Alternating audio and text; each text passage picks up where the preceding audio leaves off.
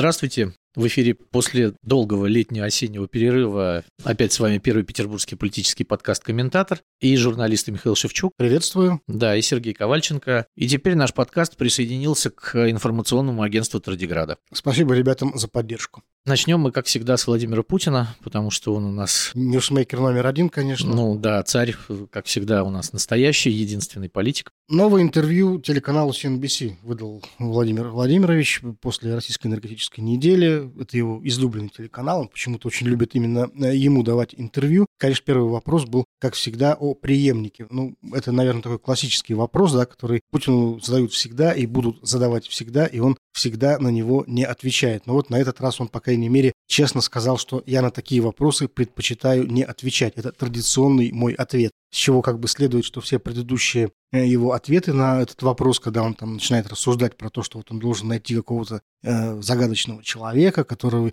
э, вызовет у Путина доверие, которому можно будет передать страну, это все, в общем-то, были всего-навсего там, как это говорят, отмазки, да, то есть он сам признался, что на самом деле это не ответ, вот, и это не является таким ответом, из которого можно сделать какие-то выводы до следующих выборов еще достаточно много времени, как всегда говорит Владимир Путин, а разговоры на эту тему дестабилизируют, по его мнению, ситуацию. Она должна быть спокойной, стабильной, чтобы все работали уверенно и спокойно смотрели в будущее. Конец цитаты. Интересно, что Владимир Путин почему-то полагает, что именно такое вот подвешенное состояние э, создает стабильность э, в системе. Хотя, по-моему, как раз ровно все наоборот перед э, всеми президентскими выборами, а сейчас мы уже прошли экватор до следующих президентских выборов, э, возникает один и тот же вопрос, и э, получается на него ровно тот же самый ответ. И Владимир Путин говорит о том, что если он там, предположим, заявит о том, что он уходит или будет какой-то преемник, то все сразу начнут смотреть в сторону преемника,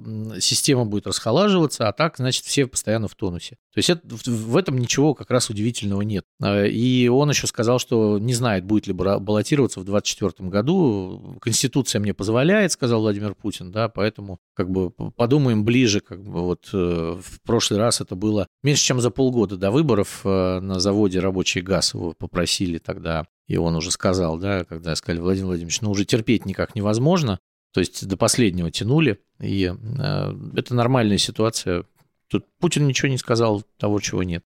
А мне вот интересно, будет ли, как всегда в таких случаях, организовано где-то вот за год-полтора до выборов, до 24 года, волна народных прошений? Общественное движение какое-то. Обязательно да, да. или общественное движение, или какие-нибудь должны там проходить форумы, съезды и прочее, где всякие ткачихи, поварихи и слесаря будут вот просить слезно Владимира Владимировича остаться. Мы много раз это уже видели. Вот интересно, будет ли это вот опять организовано. А мне кажется, нет нужды на этот раз. Тут слишком большой лак у него получается. Он может сколько угодно после 24 года избираться. И ткачихи могут спать спокойно, как бы стоять у станков, как бы крановщицы управлять своими кранами. Вот, а Владимир Путин будет управлять Россией, пока, мне кажется, не уйдет в кремлевскую стену на лафете. Не, ну подожди, это же очень важно, понимаешь, э, создать атмосферу, так сказать, э, всеобщей любви вот, то есть он не просто так должен пойти в прием э, на следующий срок вот, очередной, он должен сделать это именно потому, что его просит народ. Потому что для Путина, мне кажется, очень важно вот выглядеть э, народным любимцем, да, а не узурпатором. Слушай, ну, судя по последним опросам Левада-центра, доверие к Владимиру Путину неуклонно снижается, несмотря на все раздачи денег. Так как мы понимаем, что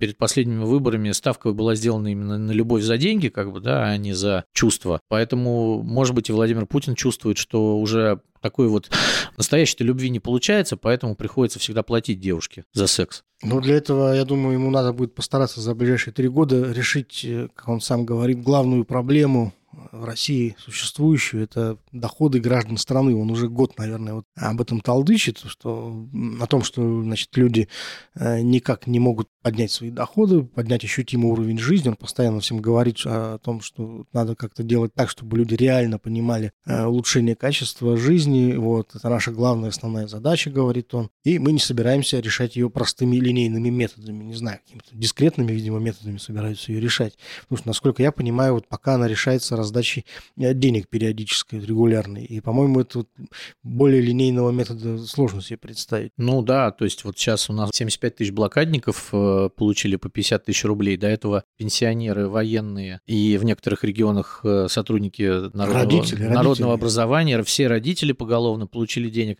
Здесь, э, ты понимаешь, ведь за 20 лет не смогли, ты думаешь, за 3 года справиться? Что они понимают под увеличением доходов граждан? Они говорят э, даже не об увеличении доходов, а как таковое есть такое понятие улучшения благосостояния населения. Вот так вот. Есть такой термин расплывчатый. Нет, нет, ну вот Путин прямо так говорит. Две проблемы. Демографическая и увеличение доходов граждан. Насколько вот, например, ну, в моем понимании, да, увеличение доходов – это увеличение э, регулярно поступающих доходов а не какие-то там разовые вещи, которые зависят от там, доброй воли там, царя и наполнения бюджета. Ну, у нас, э, у нас же как бы страна централизованная и страна царистская, поэтому все ждут, э, когда доходы э, увеличит власть. Например, вот Владимир Путин, да, не зря все это говорит, потому что перед ним стоит такая проблема. И, например, он видит, как в этом году бюджет наполняется, точнее не бюджет, а резервы Центрального банка банка наполняются американскими долларами за дорожающую нефть. У нас газ дорожает очень сильно.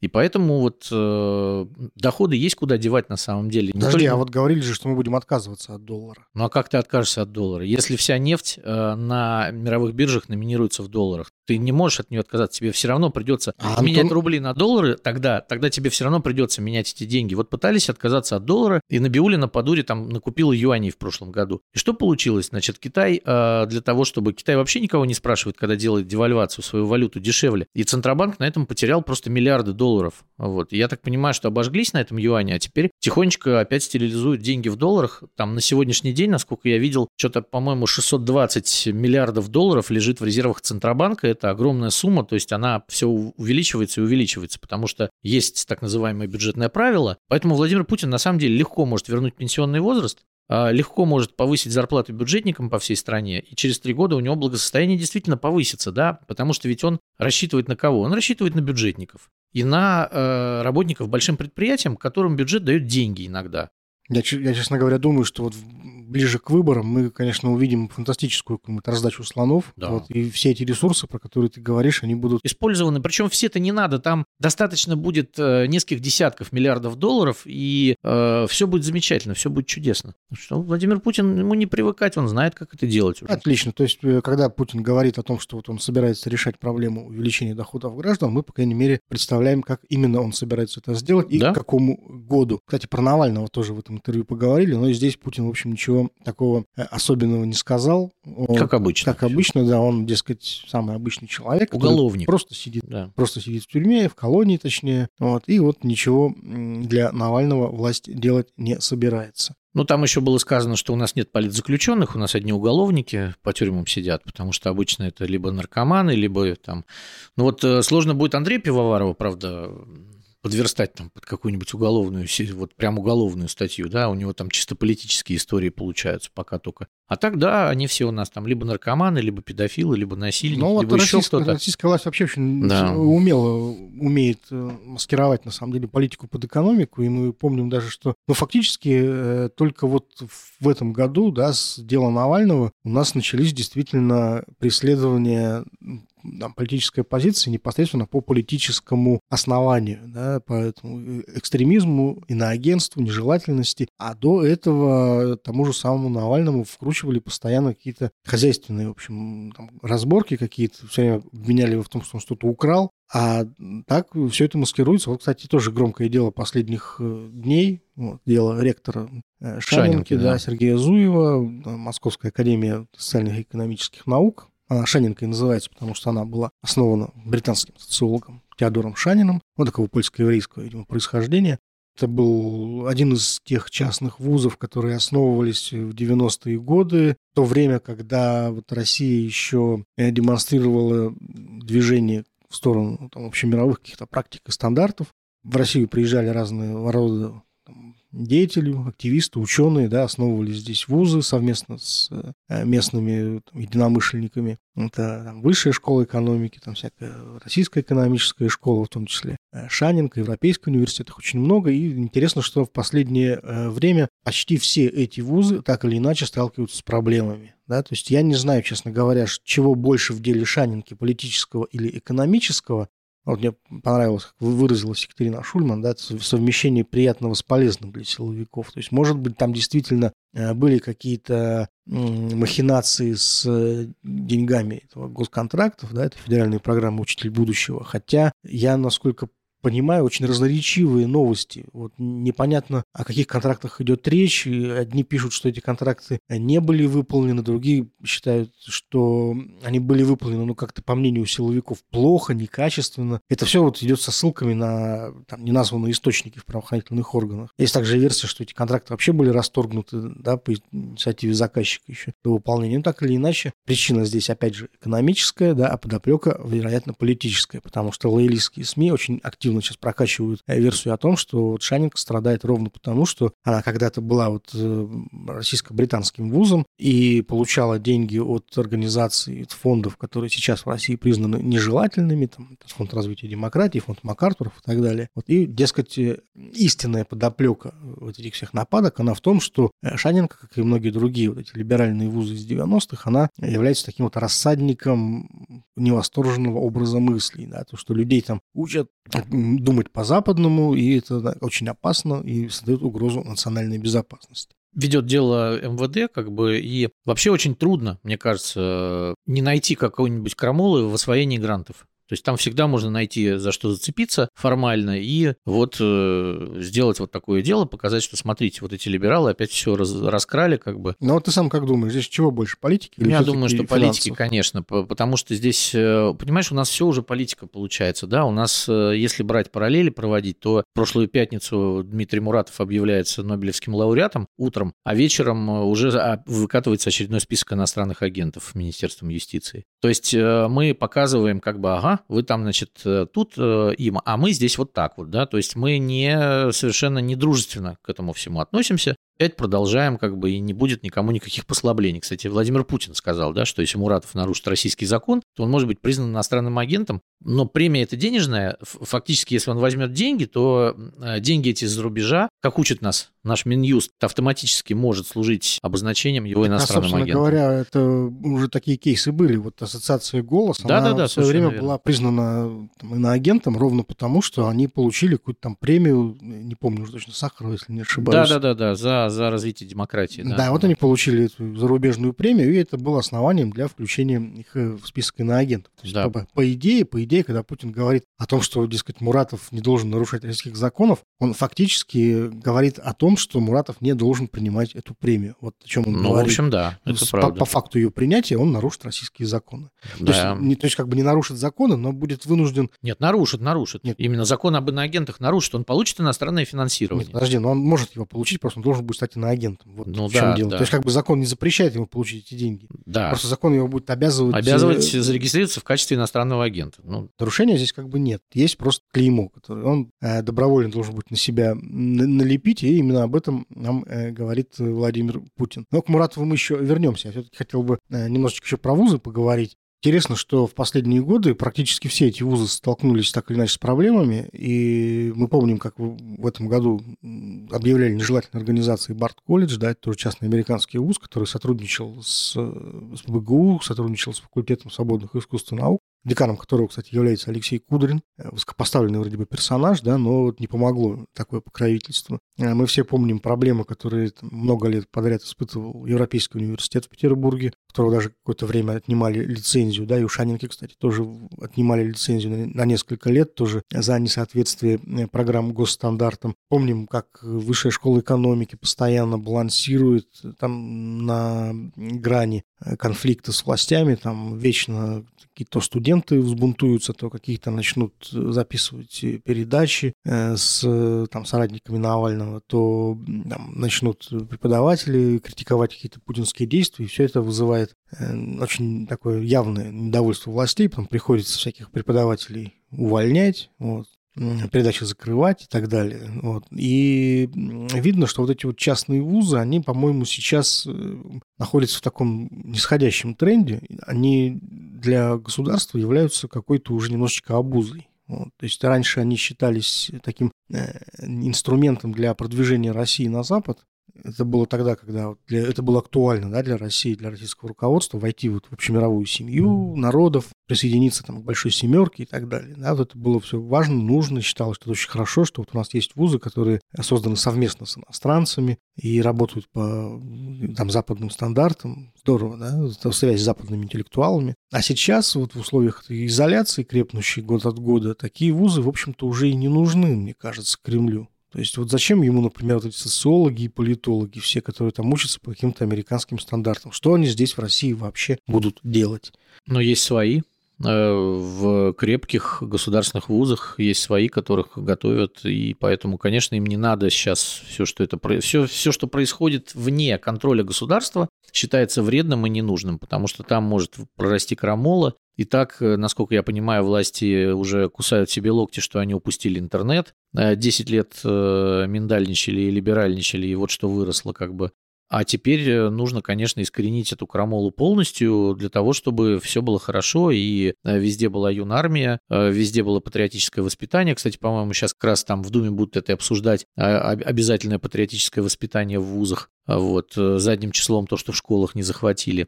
Поэтому, да, это все не нужно потому что власть пытается, ну, как бы пытается понять, что она здесь навсегда. Вот Владимир Путин думает, что он Кощей Бессмертный, как бы, и у него там 10 жизней. Поэтому надо сейчас запастись э, прочностью и всех, значит, к ногтю. Ну, вот интересно, что если всяких социологов и политологов там еще можно вот э, как-то заменить, не знаю, политруками, хотя, ну, условно говоря, а то вот с экономистами большая проблема. Вот власть все равно вынуждена как-то вот возиться с этими всеми персонажами, считая даже, что все эти вышки и шанинки там это какие-то рассадники либерализма, но заметь, что вот э, силовики при всей своей неприязни к этим либеральным экономистам, как классу, как дисциплине научной, они никогда не могли без них обойтись. То есть э, никакой альтернативной э, экономической школы никакие глазьи создать так и не смогли. То есть вот, э, мне кажется, это вызывает очень большую злобу у силовиков. Они не могут. Приказать понимаешь? экономике работать по приказу. Да, То да, есть мы да. прикажем экономике расти, а она что-то сволочь такая не растет. Они во всех дисциплинах могут внедрить вот эти национал-патриотические сентенции, э, но только не в экономике. Здесь они вот оказываются все равно бессильны, потому что все равно эти законы вот работают, и вот им надо следовать. Смотри, ведь э, все равно, как бы, э, по большей части экономики это тоже коснулось, и многих экономистов, там, э, там того же Гуриева, который вынужден был уехать еще в свое время.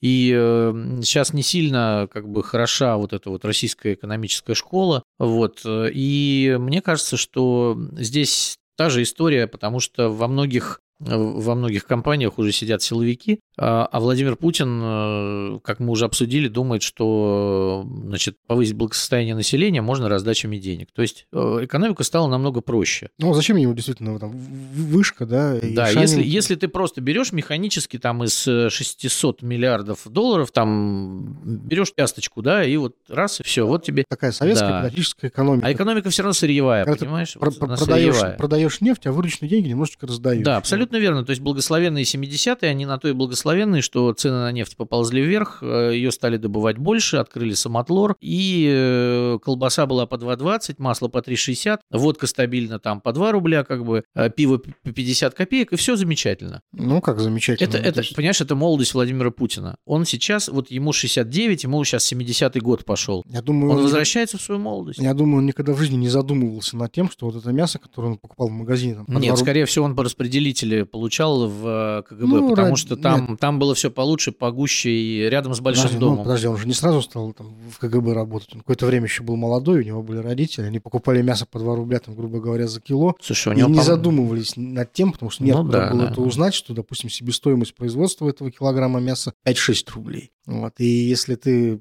производишь мясо там, за 5 рублей, а продаешь по 2, то долго ты не выдержишь. Но вот тут даже не надо быть экономистом, чтобы это понимать. Но опять же, берешь нефтяные деньги, как бы датируешь это производство да, и компенсируешь, да, да. и все замечательно. И у тебя никто не бунтует, все спокойно живут, все хорошо и все замечательно. Но как, как только там цены снижаются, то у тебя начинается э, проблема. Вот еще одна интересная история на этой неделе произошла. Дмитрий Медведев начал неделю с такой замечательной статьи. Внезапно совершенно выступил в газете «Коммерсант» с э, статьей об Украине, пять тезисов об украинском руководстве. Честно говоря, меня эта статья вообще немножечко поразила, потому что она была такая внезапная совершенно. Вот. Ничто как бы не предвещало. Э, ну, то есть понятно, что вот она была как-то приурочена, видимо, к визиту Виктории, Виктории Нуланд, Нуланд в Москве, да. Э, но, понимаешь, ну, во-первых, и Виктория-то Нуланд, это она только помощник вообще госсекретаря, даже там не вице-президент, не президент, и мало кто, наверное, из читателей, ну, не все, скажем так, да, читатели вообще знали, что это Нуланд сюда приезжает в Россию. Ну, вот. Во-вторых, даже в таком случае принято делать какие-то там дипломатические формулировки, и, в общем-то, до сих пор Дмитрий Медведев так довольно спокойно себя вел и тексты писал такие там относительно тоже спокойные, да, то есть он не, не, не как там Виталий Милонов на гей-параде там выскакивал и облаивал там, оппонентов,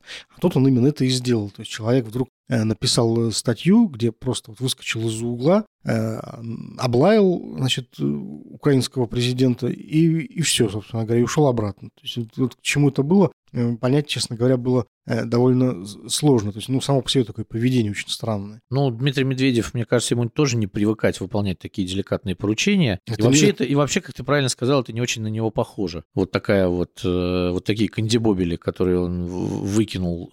То есть, мне кажется, что, скорее всего, действительно статья была приурочена к визиту Нуланд, и нужно было застолбить и обозначить российскую позицию по Украине, по Минску, значит, э, по всем вот этим делам и позицию, собственно, обозначили. Но почему это надо было сделать вот именно в такой риторике? А другой, а другой, а другой, прямо оскорбительно. А другой риторики, видимо, уже не знают. Вот, э, скорее всего, э, Совет Безопасности, в котором, ну, понимаешь, Медведев сколько уже у нас полтора года сидит в Совете Безопасности, а это небезопасно для психики человека, потому что там рулит всем Николай Платонович Патрушев, у которого вот именно такое сознание. И он, кстати, тоже вчера высказывался очень много, Патрушев, по поводу вот и Украины, и всей, всей вот этой политической повестки. И было очень похоже, что значит, Николай Платонович немножко укусил Дмитрия Анатольевича за шею, как бы, и э, вот проникли его флюиды вовнутрь головного мозга Или нашего бывшего президента. Принес ему текстик, сказал, выпускай под своим именем. Либо так, да. Под, и, да. в принципе, это даже тоже можно назвать таким своего рода издевательством вот, над человеком. То есть, когда ты, понимаешь, берешь бывшего главного либерала страны, а мы помним... Бывшего президента, между а мы помним, что страны. в 2008 году Медведев считался таким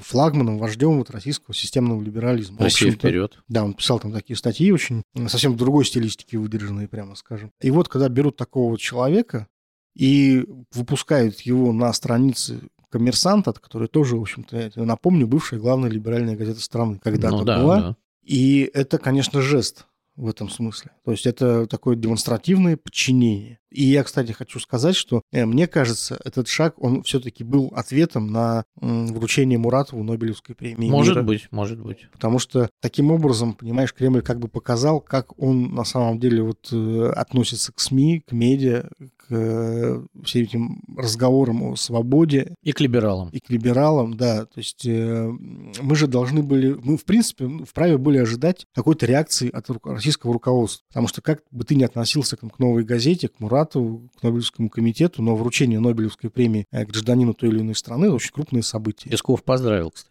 Песков поздравил, но все-таки мы были, как я уже говорю, вправе ждать были какой-то реакции от первых лиц государства. Ну вот и дождались. И по идее, да, именно от Дмитрия Медведева мы могли бы ждать какой-то колонки выступления по этому поводу, потому что Медведев, я напомню, когда стал президентом, дал первое большое интервью. Свобода лучше, чем не свобода. Да, знаменитая Пардон, фраза да. была сказана, он именно Муратову давал это интервью, он там объяснил, потому что вы никогда ничего никому не лизали. Понимаешь, есть, есть такой мостик, есть связь, и, в принципе, Медведев вполне мог написать что-то э, на эту тему. Вот. Хотя понятно, что э, на фоне вот этой вот вакханалии, которую ты упоминаешь, да, с иноагентами всеми и включениями журналистов там, всякие нежелательные списки, кажется, было бы немного стыдно для Дмитрия Анатольевича Медведева mm-hmm. писать какую-то статью про свободу слова. Мне кажется, Медведева добивают уже потихоньку. Да, и вот... То есть это очень похоже на такое вот демонстративное унижение вот этого, именно вот этого человека. И мы помним, э, когда последние выборы сейчас были, он же лидер партии «Единая Россия» до сих пор остается, да, и какую роль он играл в этих выборах? Ну, прямо скажем, никакую. Никакую, да. Вот, да, и как после выборов, да, было сказано, что вот он там заболел опять в очередной раз, потом пошли слухи о том, что у него там не все в порядке с алкоголем, говорят.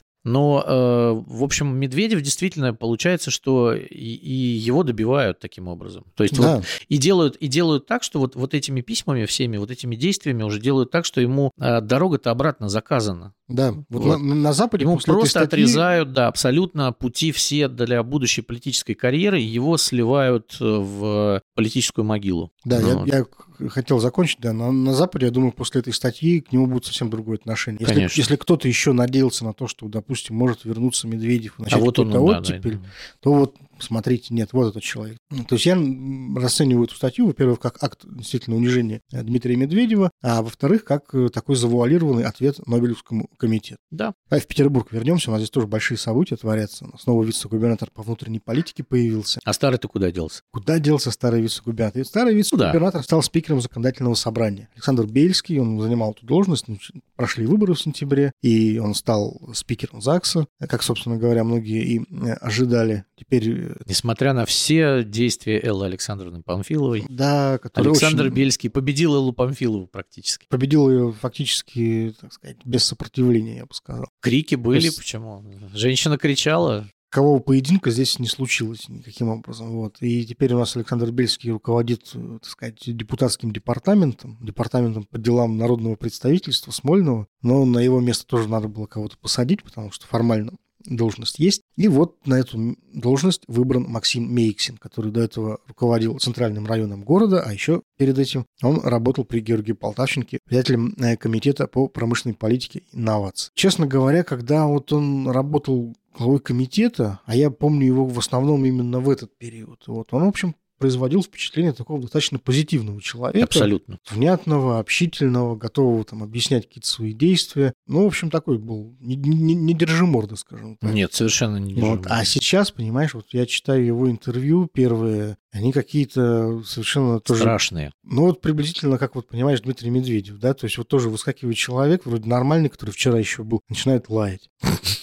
И ты думаешь, ну как так-то вообще? Ну, ну нормально, ну нормально же сидели, как говорится. Вот. И тут, знаешь, его начинаю спрашивать там про все эти нарушения на выборах, про двойников Бориса Вишневского. И я ничего не знаю, я ничего не видел, вот, все нормально. А потом говорит, что это нормально, и в США тоже это принято как бы. Так да, оно и должно быть. Да. Причем здесь США, во-первых, вот, во-вторых, слушай, ну я знаю, что в США на самом деле на выборах такие штуки с э, двойниками бывают, но я точно так же знаю, что э, там потом по этому поводу поднимаются расследования, вот, людей, которые это все организуют, э, привлекают к ответственности, они получают сроки. Совершенно верно. Я знаю конкретные такие случаи, да, я читал про это.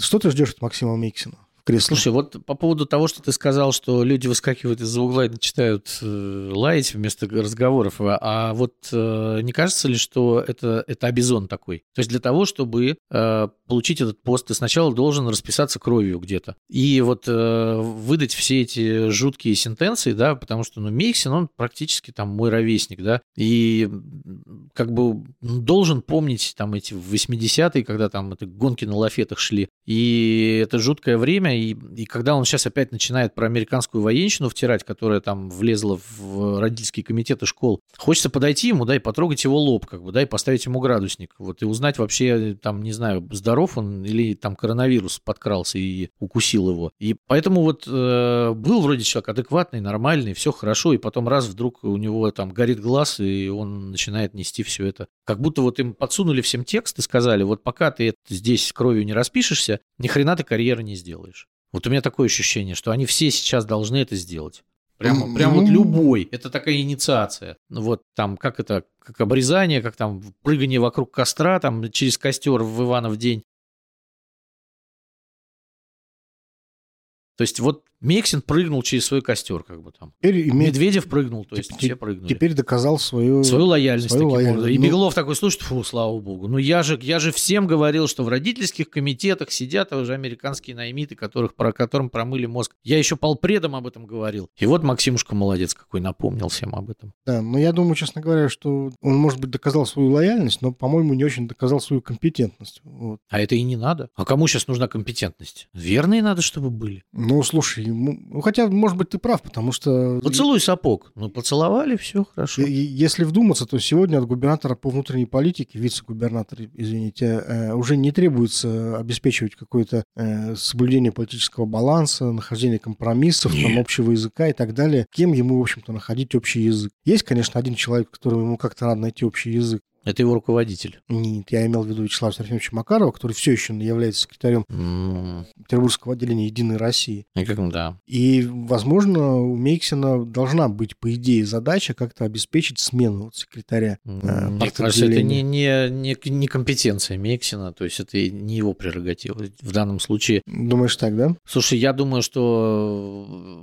А он тогда зачем нужен? Просто собирать там время от времени глав районов и что-то там до них доносить? Мы с тобой недавно говорили, помнишь, э, про то, что Александр Бельский не хочет расставаться со своими полномочиями. Да. И мне кажется, что Мейксин похож больше на аватар Бельского. Э, так же, как э, Всеволод Беликов, председатель комитета по законодательству, так же, как председатель бюджетно-финансового комитета, значит, в ЗАГСе, они все реально слабые фигуры, которые должны обеспечивать председателям возможность руководить собой. Вот и все. Ты думаешь, Миксин будет следовать в килеваторе Бельского? Думаю, что а да, он... потому что ведь, смотри, если Бельский как мы говорим, э, человек, который должен ну, быть председателем комитета по делам э, законодательного собрания при губернаторе Санкт-Петербурга, и, как э, говорят, он один из самых доверенных людей Александра Беглова, и как мы видим, э, каким образом он обеспечивал победу на выборах э, для э, партии власти, да, если в кавычках ее брать, то, конечно, я, я так понимаю, что Александр Бельский – это человек, который делает то, что ему говорит Александр Беглов пока еще. То есть он не, совершенно не а Беглову надо, чтобы вот, вот понятный, верный человек. То есть Мейксин это, считай, заместитель Бельского. Угу. Так что интересное кино, да, получается? Смотри, какая матрешка, да? То есть Бельский да, да, да. Э, Именно матрешка. является в ЗАГСе э, руководителем такого неформального департамента Смольного, да. а в Смольном сидит человек, который является э, фактически неформальным руководителем субдепартамента ЗАГСа. Да. Чудесно. Да, да, совершенно верно, потому что э, ведь здесь э, у нас э, не важны даже должности, да, то есть должности, конечно, важны, но положение в глазах губернатора и заслуги э, в глазах губернатора, конечно, у Бельского больше, да, и он понятен, и Беглов понимает, что он, он сделает или постарается по максимуму сделать все, что скажет губернатор. И, разумеется, ну а зачем такого человека двигать? Мне вот интересно, со временем между ними начнут возникать какие-то конфликты? А посмотрим. Вот это, мне кажется, очень интересно будет, потому что а если Бельский заберет слишком много влияния в городе, он начнет вызывать э, подозрительные какие-то э, сомнения со стороны Беглова. Вот. Слушай, ну... И Мейсин тоже может в какой-то момент просто начать, э, так сказать, выходить за рамки отведенной ему роли, тоже вступать в конфликт. Потому что все равно, если ты вице-губернатор, это, статус определенный. И ты вот э, а, попробовав власти, можешь начать, э, как сказать, брыкаться иногда. Слушай, ну, Мексин, мне кажется, не показывал себя как человек амбициозный. Вся его карьера, ну, то есть вот сейчас он... Э, никто ведь еще неделю назад не сказал бы, что он главный претендент на этот пост, да? Это как Путина, вот Мишустин, да? Вот за неделю до назначения еще никто бы не сказал, что Мишустин ведь реальный кандидат, да? Раз, и мы вдруг увидели эту рокировку в один день. И здесь, мне кажется, это очень похоже на вот эту историю, когда нужно было найти кадра, кадр должен быть на 100% лояльный, кадр должен быть свой, и вот этот кадр обеспечен. Другое дело, что, конечно, как бы пример истории показывает, что любая Анна Иоанновна всегда в конечном итоге рвет кондиции, но с другой стороны, есть и пример Дмитрия Медведева, который не смог. Вот. Так и что... вот мы видим, да, что сейчас с ним э, делают. Кстати, да, да, да, кстати да. о Бельском, он, насколько я понимаю, сейчас сходу начал расправляться с тяжелым наследием царского режима. Пытается. Вот, вот пытается, да. Вот как... Я так понимаю, что пытается, потому что тут, видите, э, вот эта вот история с э, проверками аппарата ЗАГСа контрольно-счетной палатой, мне кажется, вот она именно проистекла из того, что людям было предложено уволиться, а они сказали, мы не уволимся. Ну ладно, тогда мы вас проверками задолбаем. Вот, потому что, ну, конечно, и руководитель аппарата, и ключевые начальники управления ЗАГСа де-факто, да, вот по как положено по аппаратной культуре, они должны были уйти в отставку, потому что они не свои, это люди Макарова. А, ну, раз вы не уходите, тогда ладно, хорошо, будет вам проверка КСП. Насколько я понимаю, да, я пытался бюджет ЗАГСа, точнее, бюджет, смету ЗАГСа получить несколько лет, и мне этого не удалось сделать. А раньше, кстати, это было да, вполне а доступно. раньше это было вполне достойно, доступно при прежних э, председателях. Вот при Макарове это было полностью закрыто, поэтому какие там могут вводиться блохи, непонятно. С другой стороны, как бы, какие документы достанутся проверяющим тоже непонятно, потому что э, большая часть КСП это тоже люди Макарова. Вот. Э, но вот эта вот маленькая войнушка, то есть вот полковник, мне кажется, пытается удержать каждый окоп, да, то есть вот немцы уже перешли в основную траншею, да, он закрепился в следующей траншее, то есть вот он просто так не отходит, да, вот он, он постоянно дает им бой везде. И они такие, да, ну тоже мы, вот, это, это все не, это все не про Макарова, то есть не про самого Макарова, да, сам Макаров, его судьбу будет решать не, конечно, не Бельский, никакая не контрольная счетная палата, это глупо как бы думать, что... А кто, Валентина Ивановна? Да.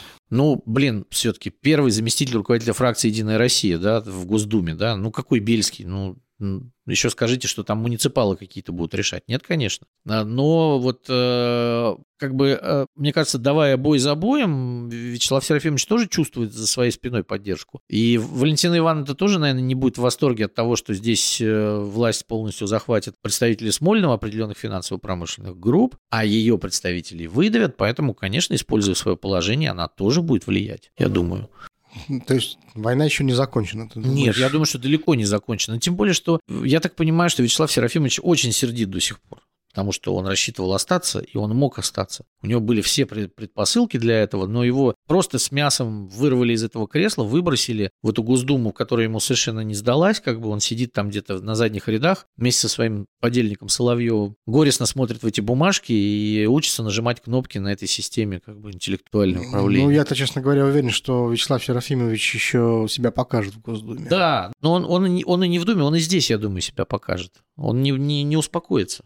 Это не тот человек, который вот прямо даст себя вот так просто победить. Ну, посмотрим, какой будет э, результат проверок КСП, потому что здесь, я чувствую, может пахнуть очень серьезным скандалом. Вот это может. будет очень громкий скандал. Может. Вот, потому что, как ни крути, а Макаров э, – это человек и формально, и неформально все-таки достаточно влиятельный для того, чтобы просто так какие-то нарушения не били по авторитету очень многих людей. Ну да.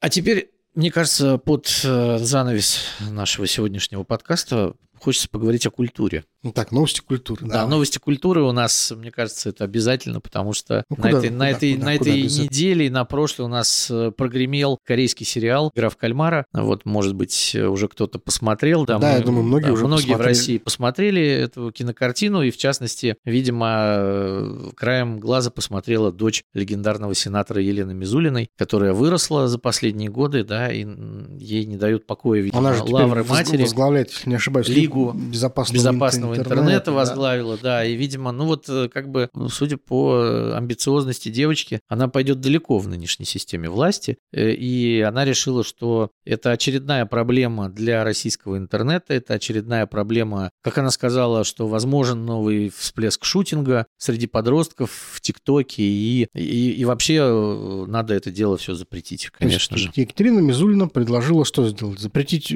как, как она предлагает запретить сериал? Что это значит? Ну, как запретить? Берешь Netflix и запрещаешь сериал. Как вот там... Netflix, запретить сериалы. Звонишь, э, поднимаешь э, трубку, трубку да. да, звонишь. Там значит, должен быть говорит... какой-то начальник Netflix, естественно. Начальник да. Первый секретарь ага. обкома Netflix, да, нашего российского. И ну, говоришь, да. запретить сериал. Снимите его немедленно с проката. Да. Вот, мы, мы, значит, недовольны или что.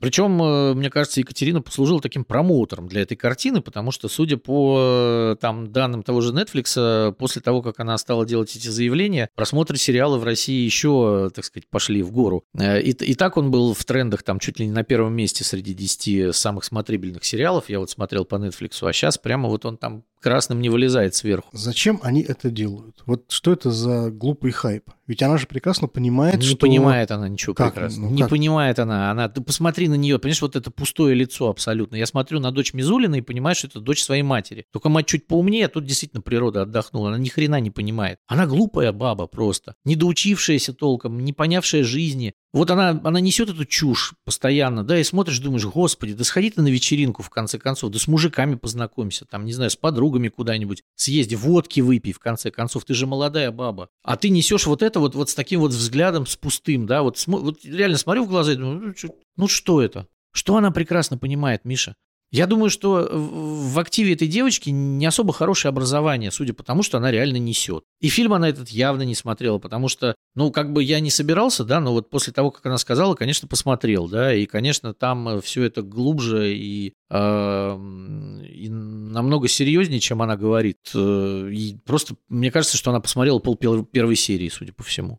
Ты знаешь, если честно, я думаю, что вот у всех этих персонажей, как у Екатерины Мизулиной, у них, э, знаешь, есть все равно перспектива добиться своего. Я очень, Конечно. я очень хорошо помню, Конечно. как несколько лет назад э, начинались первые нападки Роскомнадзора на соцсети, на всех этих интернет-гигантов, э, мессенджеры. Да, и все тогда смеялись, типа, вот там, куда они лезут, эти люди, что они могут? Вот потому что здесь вот у нас э, лучшие умы там человечества, они этот, э, создают какие-то гигантские вот, программы, вот у них там, ну, просто такие империи уже цифровые, да, а тут какой-то Роскомнадзор, который хочет там запретить телевизор Telegram, да как ты его можешь запретить? Или Google, например, да? Где Google, да, и где там Роскомнадзор. Но вот сейчас мы видим, что государство настойчиво и, знаешь, так тюкает по маковке вот все эти э, холдинги, и пока что это в формате административных штрафов происходит, и мы видим, что кто-то эти штрафы уже начинает платить, те, кто э, не платит, начинают уже сталкиваться с какими-то э, санкциями. Помним, как Роскомнадзор уже... Замедлял Твиттер, да? Замедлял Твиттер, да, то есть они пробуют всю эту историю. И есть ощущение, что вот в ближайшие три года, как раз вот до выборов следующих президента,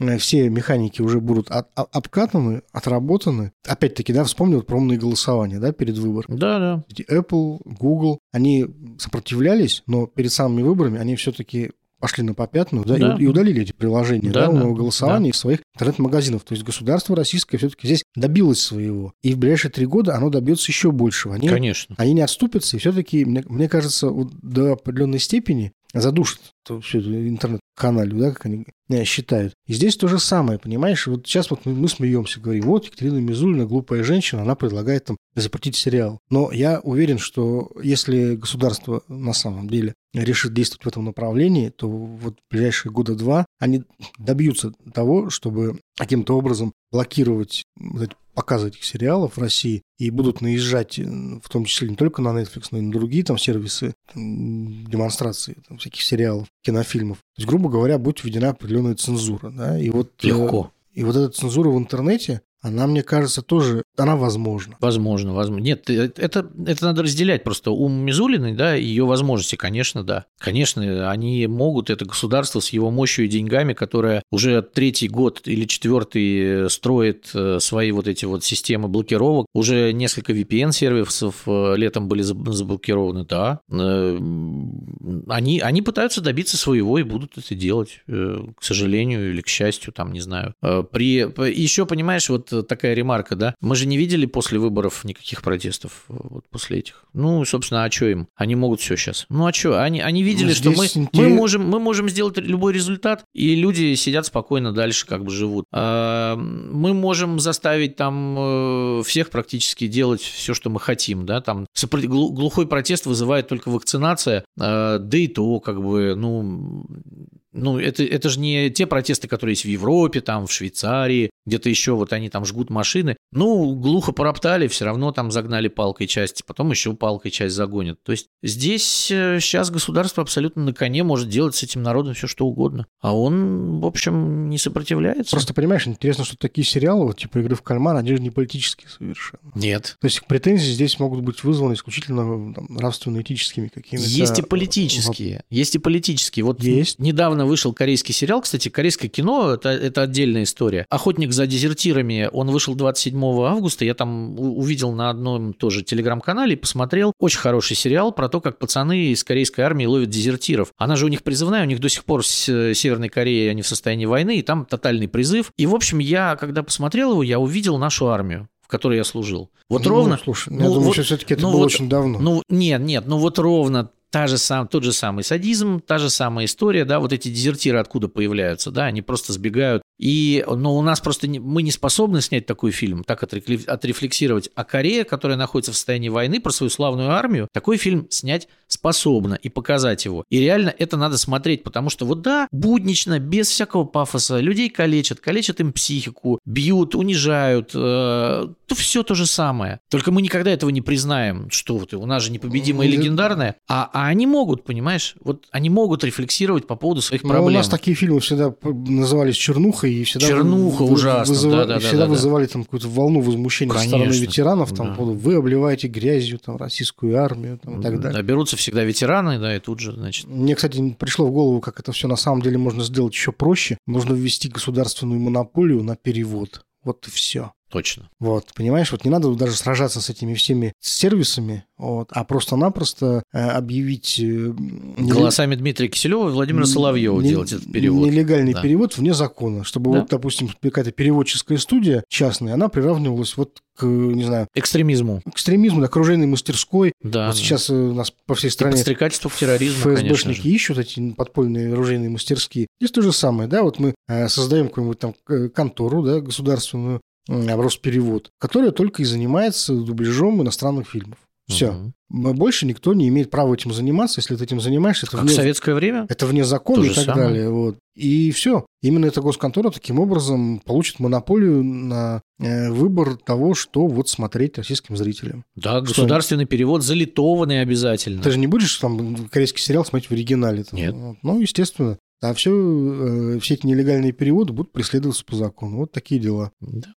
Да? Ужас, ужас. Ладно, давай закругляться, потому что да, у нас на сегодня утонули, хватит. утонули в негативе. Да. Вот, давайте пока э, прощаться. Время наше вышло. Через неделю, надеюсь, э, услышимся с вами еще раз. С вами были Сергей Ковальченко и Михаил Шевчук. До свидания. До свидания.